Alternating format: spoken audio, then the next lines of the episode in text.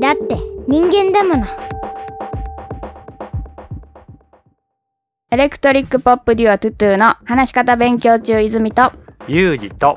パプアニューギニア海産代表の武藤北斗です。はじめに前回の収録ではたくさんのご感想をいただきました。ありがとうございました北斗が前回の収録の中で言及した本「愛と差別と友情と LGBTQ+」の著者北丸裕二さんとその本の出版社さんにまで聞いていただきとても勇気の出るお言葉をいただきました。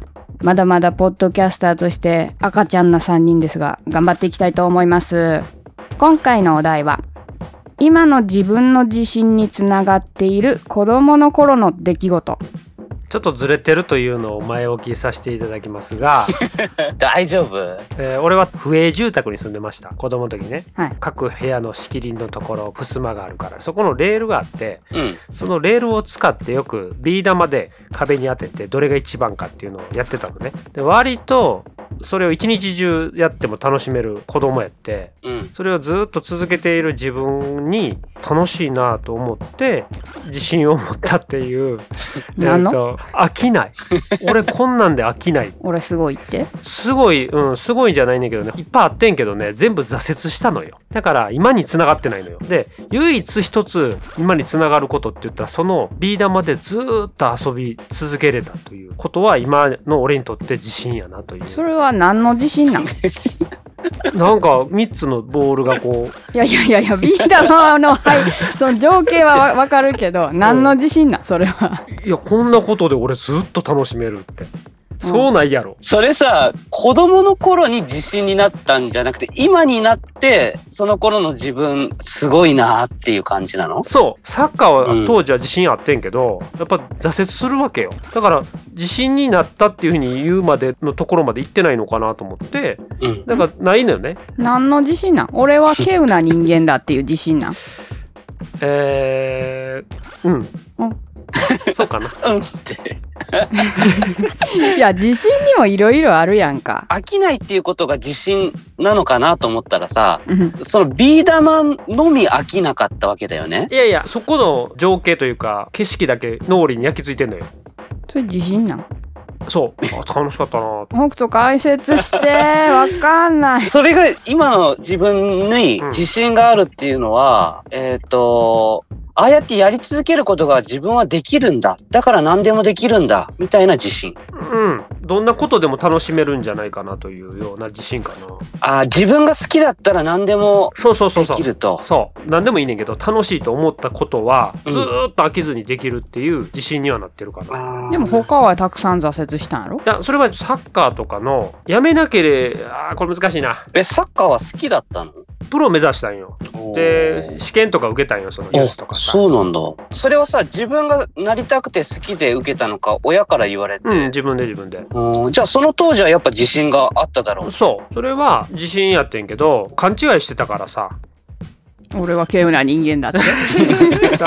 でもさ、ビー玉のことはさ、うん。その当時は何とも思ってないくてさ、うん。後から、あの時の自分すげえなって。いや止められるわけよ母親に「いつまでやってんのよ」って。俺はこれをずーっとしたかったのに、うん。勉強しいやとかいろんなことを言われてでそれを止められるぐらいずっとやり続けるぐらい好きやったわけよ。ああ、壁にボール当てて帰ってくるのも好きやったし。うん。オッケー。オッケ次行こうかー。あとは編集長よろしくお願いします。オッケーオッケー。まあさっきのユージさんの話でも分かんなかったんだけど、その自信につながっているっていう自信があるないのボーダーラインがちょっと私には作るのが難しかって今の自分の自信につながっている出来事っていうのはないなってなってでも大人になってからだったら1個見つかった。それは自分がダイエットした出来事で、うん、とねで小学校の時ぐらいから太ってたんやけど23歳ぐらいで痩せようって思って半年で20キロぐらい絞ったのよ。で、半年で20キロ。うん。で、その経験を経て、なんかやればできるっていう感覚が体得したというか、うんそれもなんか自信があるとかないとかっていう感覚ではなくてやればできるっていうただ単に現実自分の中にそういう概念ができてからあんまり後ろ向きな感じにはならん何するにしてもリバウンドとかしてないの？してないすごい。まあでも常に若干ダイエット中やけどなああ、抑えないと太っちゃう体質ってことかな。食べるめっちゃ好きやからわかるわ。すごくわかる。結構年取ってから何か始めるのっていやもう無理無理とかっていう人っておったりするやんうん。ああいう感覚がないもう60とか70でもやるっていうのめっちゃいいなって思うめっちゃいいと思うしできると思ううん。北斗さんは？僕はね、ほんとくだらないんだけど、うん高校生の時にニューヨークに行ったことがあるの。家族旅行で。で、まあ家族旅行で行ってるから別にただついてってるだけなんだけど、それ、それ、ニューヨークに俺は行ったことがあるんだぞっていうこと。なんかちょっとユージと近くない？え、嘘近いビー玉とそ。れな何の自信につながってんのそれ？いや、俺は世界を知ってるぞみたいな。知ってねえじゃん いや、でもね、これがマジうでん結構自信につながっちゃうんだよね。何を見てもね、おじけづかないの。多分、ニューヨーク行ってなかったら、うん海外でなんかやってることとか見たときに、ああ、俺にはちょっと関係ないかなとか、なんかそういうすごい遠い世界のことに思っちゃいそうなんだけど、アメリカっていうだけで、俺ニューヨーク行ったことあるしな、みたいな感じですげえ近い感覚で、ああ。それこそなんか何でもできちゃう感じがしちゃうのね。それはやっぱりパプアニューギニアじゃなくてニューヨークやからな。んうん、やっぱね、ニューヨークだね。へ世界の中心みたいな感じとかさ、あの、アメリカンドリームみたいなさ、こうイメージがあるじゃない、あるあるあるあるで、そこに俺は立ったんだ、みたいなね。ほ、ほとんど覚えてないんだけど、それだけなんだよ、え実は。じゃあ今行ったら？え、今、ちょ怖いわ。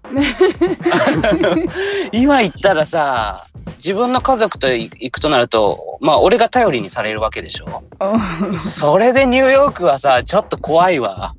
いやそれ自信につながってんのねつながっで、うん、でもね、こう、じゃあなんていうの、この、いろんなことをやるときの自信にはつながってると思う。ああそうなんやうん、小学校とか中学校の時の思い出になるようなこととか、まあ一般的に言う自信になるようなことっていうのは一切自信につながってなくて、学級委員長になったとかさ、ああわかる。うん、体育祭の応援団長になったとか、なんか俺そういうのって結構やってるの。うん。でもそれ人に推薦されるんじゃなくて立候補するんだけど、うん、すだごいな。からあのそう、あんまりかっこいいことではないんだけど、そう、でもそういうのはね、何一つ自信にはなってなくて、大人になってから逆に自信になったことはあるけど、それ何よ？大人になってからはね、俺最初に築地の市場で働いたんだけど、その時に自分で言うのはなんだけど、結構優秀な新人だったなって思うの。いきなり自分の商材とか持たせてもらって、もうバンバン売ってたのね。うんで、そのノウハウは、しかも自分で考えて教えてもらうとかじゃなくて、こうやったらいいんじゃないかっていうのをやったら、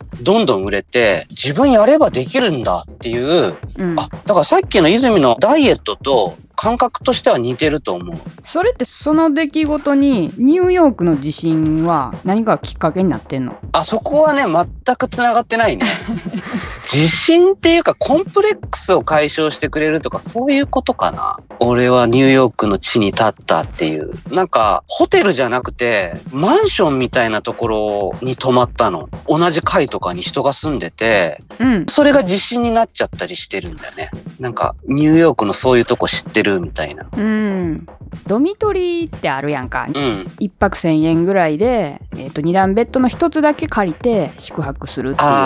初めてドミトリー泊まった時に中国人の女性と一緒やってそれまでドミトリーって泊まったことなかったから結構ビビってたのよ自分人見知りやしねでもうん。その経験を一回してからちょっと自信がついたというか全然なんてことないやんっていう感じになったからまあ、一回体験するとね、結構何でも大したことなかったりするからね。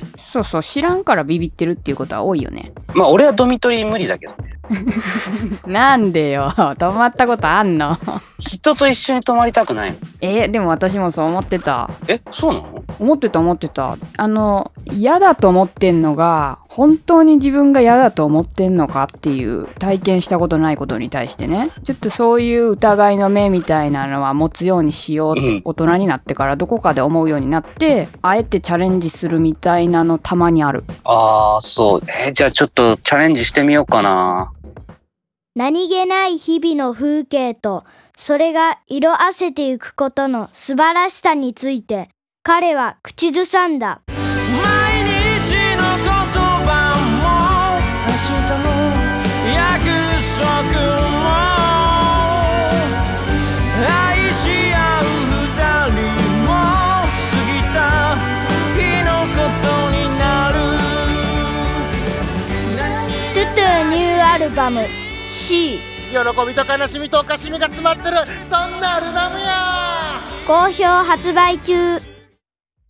北斗がさ昔学級委員長やったり応援団長やったっていうようなことは実際自信につながってなくて、うん。そうじゃないうんなんていうのかなそんなことが自信につながるとは思わんかったようなことをうん。ユージやったらビー玉の話、うん。北斗やったらニューヨークに行った経験とかが今の自分の自信につながってるっていうのはリアルやなと思ってだから親が子供に何か自信を持たせてあげたいとか子供の持ってる能力を伸ばしてあげたいからこれをさせてあげたいそういうのってあんま身にならんことが多いよな子供にとってね、うん。まあ、自分が親から受けたことを思い返したりしても結構思い当たるのうよ、ん。そんなもんだよね人間ってうん。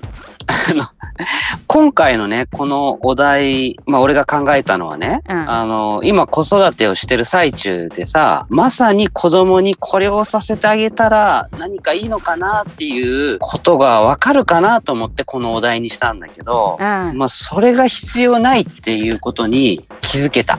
あの私はね小さい時に親が私に対してとにかくそういうことをしようとしてきたのをずっと感じてた派なのよ。うん。この子に自己肯定感をとにかく高めてあげたいとか親が愛してるよっていうことをすごく潜在的な意識に入れ込みたいみたいなのをずっと感じて育ってきて、だから私が絵を描いてもめっちゃ褒めるし私がなんか歌ってもめっちゃ褒めるしでそれがずっと嫌やったんよ。え、嫌なの？嫌だった。信じられなかった。そうなんだ。そう。だからそれって結局受け取るその子によるよなーって思ったりする。下手になんかせん方がええよなって。それはさ、親はさ、本気でうまいって思ってたかどうかっていうのは、今は分かってる？今は分かってる。今は本気で言ってたって分かってるけど。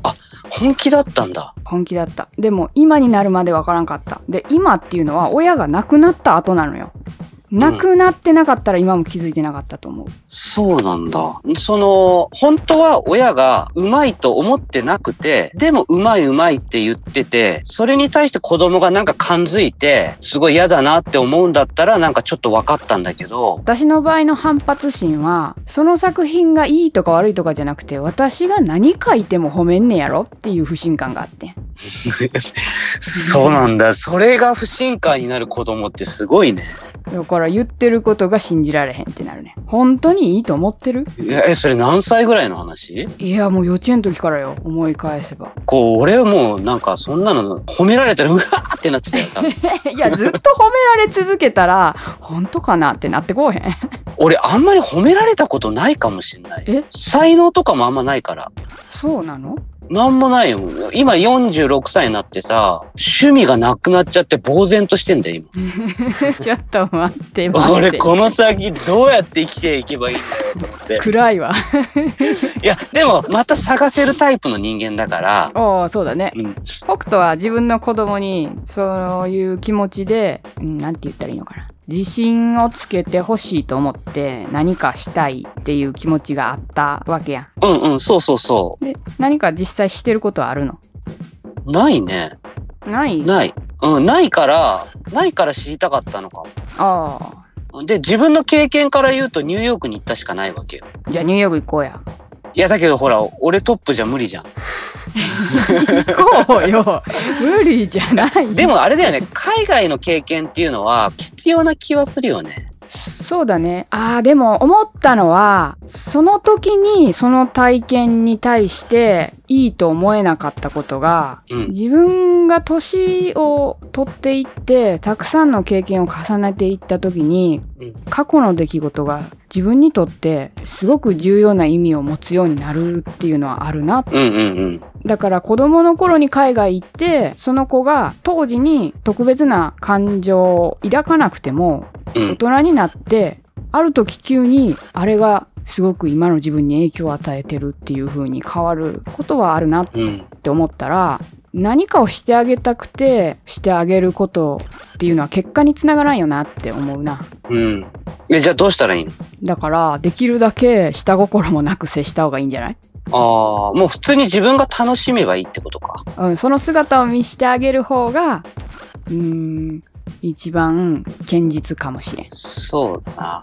あれだな、その何かをしてあげようよりも、何かしたいっていうことが出てきた時に、止めないとか、うんうんうん過剰な反応しないとか、そういうことの方が大事な気がするね。うんあ今一個思い出したあの親は私のことを小さい時からずーっと褒めちぎってて私はそれがずーっと嫌やったんやけど自分が音楽をやるって言って大阪に出た時に、私以外のバンドメンバーがおるやんうん。そのバンドメンバーのことも親は褒めてくれたのよ。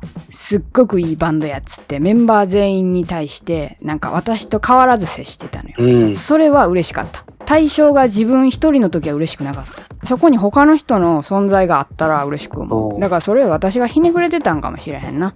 素直に受け取れないっていうだけだったのかもしれん。え、でもそれは、その後も自分だけが褒められるんだったら、やっぱりそんなに嬉しくないんだよね。嬉しくなかったんだけど、えっ、とね、結局、親が本気で言ってたんやなっていうのは、親が亡くなって私が実感するようになったのよ。あだから今は嬉しい。思い返すと。あ。うんうん。やっぱさ、親はいつも本気だよね。多分ね。大して上手くなくてもさ、うわ、うまって思うんだよね。そう。本気で思ってる。だからもう本心は本心なんだよね。これはさおかんにさあんたは何もできひんというかおかんの声でみたいなことをずっと言われ続けてたわけよ。何しても。う。うん。ん。うん。私の声で。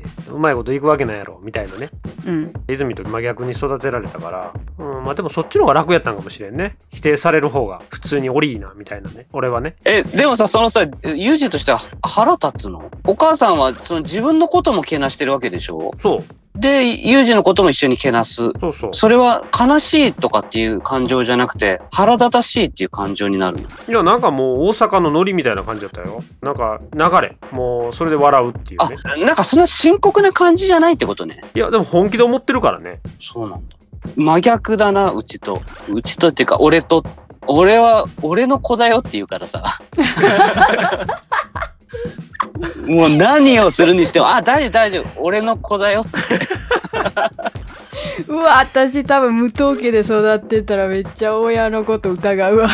不信感しかない。話聞いてみたいな子供にないや、でもさ、俺うん変わってきてるから、長男を育ててる時とかはこんな感じじゃなかったと思う。ああ、あれだよね。会社もまだまだ全然フリースケールじゃないで。うん。嫌な時の俺だから、うんうん子育ての仕方も、やっぱね、嫌なやつだったよ。だからね、うんうん本気で俺は長男にはなんかいろいろ申し訳なかったなって思うことがいっぱいある。うん。だからもう親はさ、なんか難しいよね。な特にさ、一人目ってさ、わかんないからさ、二人目からわかるもんなん？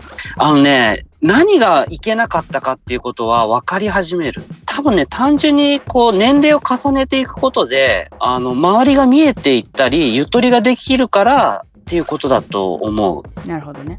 やっぱ本当今思うのは、うん周りがサポートをしてあげることがすごく必要だと思う。社会として子育てをする人たちをこうみんなでサポートしていくっていうのが、うんでもこれ言うとね、うちの奥さんにめっちゃ怒られるんだよ。何何？いや、お前何もやってなかったくせにね、今になって何、すげえ綺麗なこと言ってんだよ。もう謝るしかなくなるから、こちょっとこの放送は聞かないでほしいわ。いやまあなんかでも話してて思ったけどさなんか子供のためにしてあげたいって親は絶対思うんだけどうん。自分が育てられた経験を通して思うのはうん。親が子供のためにと思ってしてきたことで子供がその真意の通りに受け取れるものっていうのはあっても一個ぐらいやと思うしそれが受け取れるタイミングっていうのももしかしたら来ないかもしれないしだからうん子供に対して親の願いとかっていうのはむしろ背負わせない方が私は嬉しかったかなって思った。うん。あ、そうだね。親の願望を押し付けてるだけなのかもしれない。客観的に見るとねうんそう思う。うん。でも親になるとは分かんないよね。そうだね。いやな、でも無意識にそっちの方向に持ってってたんだったらちょっと怖いな、自分でも。うんでも持ってってると思う。その周りからどう見られるかとかも含めてね。そうだねだからなんかうんちょっと前に北斗が言ったけど子供が何かを決めた時に反対しないって言ってたのかな？うん。もうそれしかしてあげれることはないなって思う、ね。結構難しいしね。ついつい口出しちゃうよねきっといや、もう、俺難しいわ。ね、本当に子供たちにね、文句しか言わないって言われるから、子供たちのことに関して文句っていうよりは、テレビ見ながら文句言ったりとか、学校の話とかになっても、その学校のシステムとかの文句を言ったりとか、あーわかるなこう、うん社会一般のいろんなことにダメ出しをしまくってるの、俺は。だからそれは子供からすると聞いててやっぱ面白くないんだよね。やっぱ親が見せたくない自分の良くないところを見えてしまうのが自分の子供やと思う子供が一番見てると思うそれをああ、見つけちゃうんだね。そうそうだからきっと北斗なんてさ今働き方とかでもさいろんなところで報道されて武藤北斗っていう人を知られてるけど子供が見る武藤北斗は全然違うように見えてるんだろうなああ、そうだよ。全く見ないもん、テレビとか。俺が出るやつ、あれは多分違うと思ってるんだよ。でもどっちも北斗なんだよねそうだね。綺麗すぎんだよ、多分、テレビはね。うん